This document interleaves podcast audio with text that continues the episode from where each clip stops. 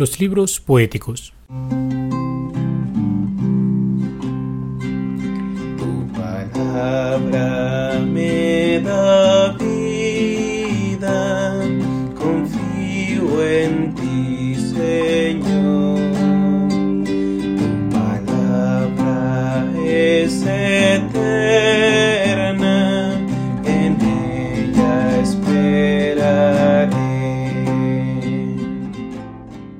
Hola queridos hermanos, continuamos con nuestra presentación de la Sagrada Escritura y en este pequeño curso que vamos siguiendo de la mano del Padre Antonio Rivero sobre la Biblia. Hoy hablaremos de los libros poéticos, es decir, el libro de los Salmos, el Cantar de los Cantares y el de las Lamentaciones. Ciertamente no podemos caminar en la vida sin oración, sin amor e incluso sin dolor. La oración da la vida, el oxígeno, el amor, el motivo para seguir caminando, y el dolor acrisole el amor y nos lanza la oración. No podían faltar estos libros poéticos en la Biblia, pues Dios es belleza y poesía. ¿Quién más hermoso que Dios? Él es el autor y el creador de toda belleza esparcida en el mundo. De hecho, existen algunas corrientes de espiritualidad que buscan promover la vía pulcritudinis, que en latín significa el camino de la belleza para el conocimiento de Dios. Así pues, adentrémonos un poco en estos libros. Autores y fechas. Pues bueno, los salmos sabemos que en un inicio tuvieron un autor individual, pero luego pasaron a ser propiedad de la comunidad que oraba y cantaba con ellos, y los adaptaron a su situación hasta llegar a la redacción canónica que son 150 salmos. Hasta llegar aquí pasaron más o menos 700 años desde que se comenzaron a redactar.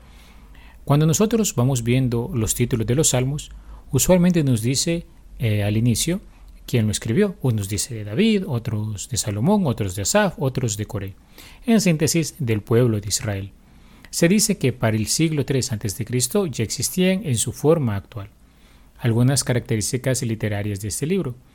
Los salmos son oraciones escritas en poesías, cánticos y poemas, porque la forma poética es más fácil hacerlo cantando, acompañado a veces por el instrumento musical litúrgico del tiempo, la lira. La forma y el ritmo poético de la poesía bíblica no se basan en el número de sílabas ni en la rima de los versos, sino en la sucesión de sílabas tónicas y sílabas átonas. Ordinariamente los versículos están compuestos de dos o tres miembros. La poesía hebrea usualmente usa un paralelismo, procedimiento que consiste en enunciar un mismo pensamiento con dos frases de diversas palabras. Ejemplos de paralelismos, por ejemplo, rocíome con agua y seré limpio, lávame y seré blanco como nieve. Otro puede ser, pues conoce el Señor el camino del justo, mientras va a la perdición el camino del impío. Un tercer tipo podría ser, el Señor es mi luz, ¿a quién temeré? El Señor es mi alcázar, ¿de quién he de temblar?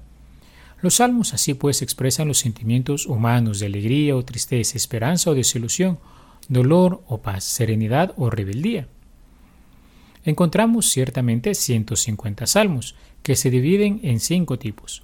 Himnos de alabanza de la realeza del Señor y cánticos de Sión, salmos individuales de súplica, de acción de gracias y de confianza, también salmos colectivos con estos mismos temas, salmos reales y salmos didácticos.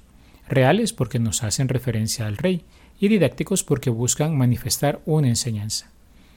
El fin del libro es, en última instancia, hacer como un resumen de la Biblia en realidad. Historia, profecía, doctrina y oración se entremezclan. Los salmos nos enseñan lo que hemos de pensar, sentir y querer con respecto a Dios. Por eso se dice que son el mejor libro de oración y la mejor escuela para aprender a orar. En los himnos que nos presentan los salmos, por ejemplo, se celebra la grandeza de Dios Creador y Salvador, que obra maravillas en la historia y en la vida del pueblo, la realeza de Dios, su señorío sobre el mundo y sobre su pueblo, la ciudad de Jerusalén, que es el centro del culto y la fe del pueblo. En los salmos individuales, por ejemplo, encontramos la expresión de los sentimientos del, hombre, súplicas, lamentaciones, peticiones de perdón, acciones de gracia y actos de confianza en el Señor. Lo mismo vamos viendo en los salmos colectivos. En los salmos reales, como decíamos, se presenta la figura del rey como intermediario entre Dios y el pueblo. El rey es la prefiguración de Cristo, el Mesías, rey y los salmos didácticos, que tienen la función de enseñar, ya sea en el campo litúrgico, en las exhortaciones proféticas, o repasando la historia del pueblo como una catequesis para la vida, ya sea reflexionando sobre la experiencia de vida concreta, felicidad, ley, alianza y retribución moral. El libro del Cantar de los Cantares. Tradicionalmente se pensaba que este libro fuese obra de Salomón. Sin embargo, la obra es de origen postexílico, es decir, después del exilio, aunque contiene cánticos más antiguos recopilados por un redactor. A la base podría estar el mismo Salomón. Ya estaba compuesto hacia el siglo III a.C. Entre sus características literarias podemos decir que encontramos una colección de cánticos de gran belleza, que tienen como tema el amor apasionado de un hombre y una mujer es llamado Cantar de los Cantares para significar el cantar más hermoso, el mejor cantar. Está escrito en un género literario llamado poesía alegórica. La alegoría es una comparación larga, comparación que hay detrás de estas páginas, por ejemplo, como el esposo que ama a la esposa y Dios que ama a su pueblo. El amado es Dios y la amada es el pueblo de Israel. Y en una mirada cristiana, el amado es Cristo y la amada es la iglesia. Incluso en una lectura espiritual y personal se comprende al amado como Jesucristo y la amada como el alma cristiana. Usa estos recursos literarios, imágenes bellas, diálogos, repetición de palabras y frases, ironías, descripciones de encantos físicos, piropos y hasta momentos de dramaticidad. Está lleno todo este libro de una profunda sensibilidad poética.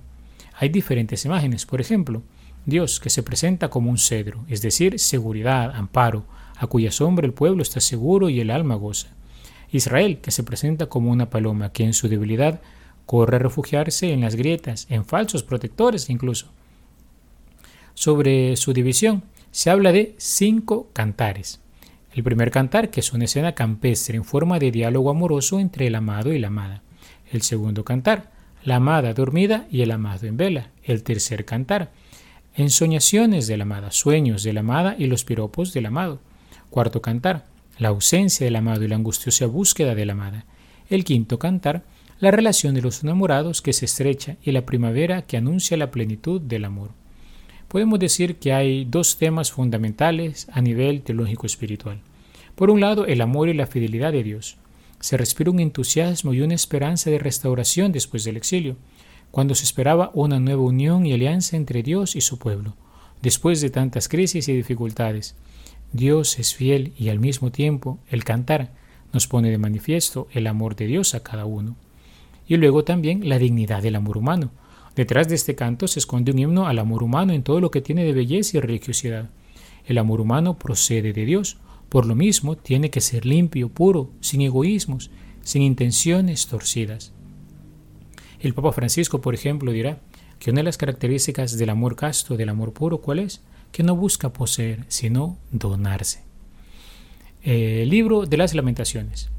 Usualmente se consideró como el autor de este libro a Jeremías, pues detrás de ellas laten frases y temas que encontramos en este profetas.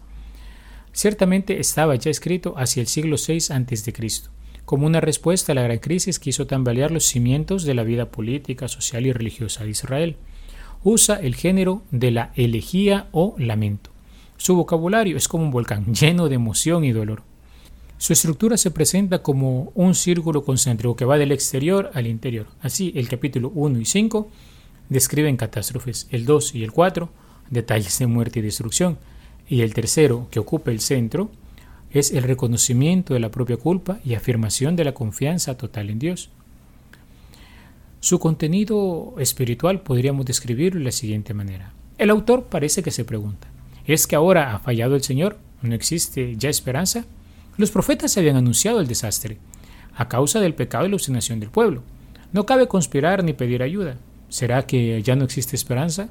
Solo cabe presentar al Señor la dolorosa realidad aceptada como castigo y esperar en su poder y misericordia, cuestiones que encontramos ya hacia el capítulo 3. Pero la realidad es tan terrible que provoca el llanto. No se trata de meros desahogos sentimentales, desde lo hondo del sufrimiento y de la angustia, saciado de sarcasmos y desprecios, el autor pone los ojos en el Señor. El problema del dolor será siempre la piedra de escándalo de las religiones monoteístas. La confesión bíblica es sencilla y compleja a la vez. Defiende siempre la bondad del Señor. Si bien es cierto, se lamenta de su propio dolor, pero siempre pone la mirada en el Señor y su confianza absoluta en Él.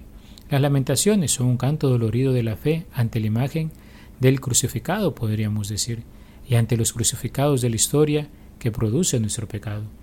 Así pues, en estos libros poéticos vemos la variedad de las emociones en la vida espiritual y cómo también éstas influyen, cómo se manifiestan, cómo se revelan, pero también cómo detrás de todo esto es Dios quien se manifiesta.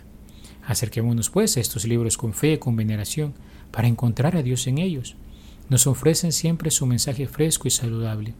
¿Se podría vivir acaso sin oración, sin amor y sin dolor? La oración con los salmos, por ejemplo, alimenta el amor y da fuerzas para sobrellevar el dolor. Alabado sea Jesucristo, por siempre sea alabado.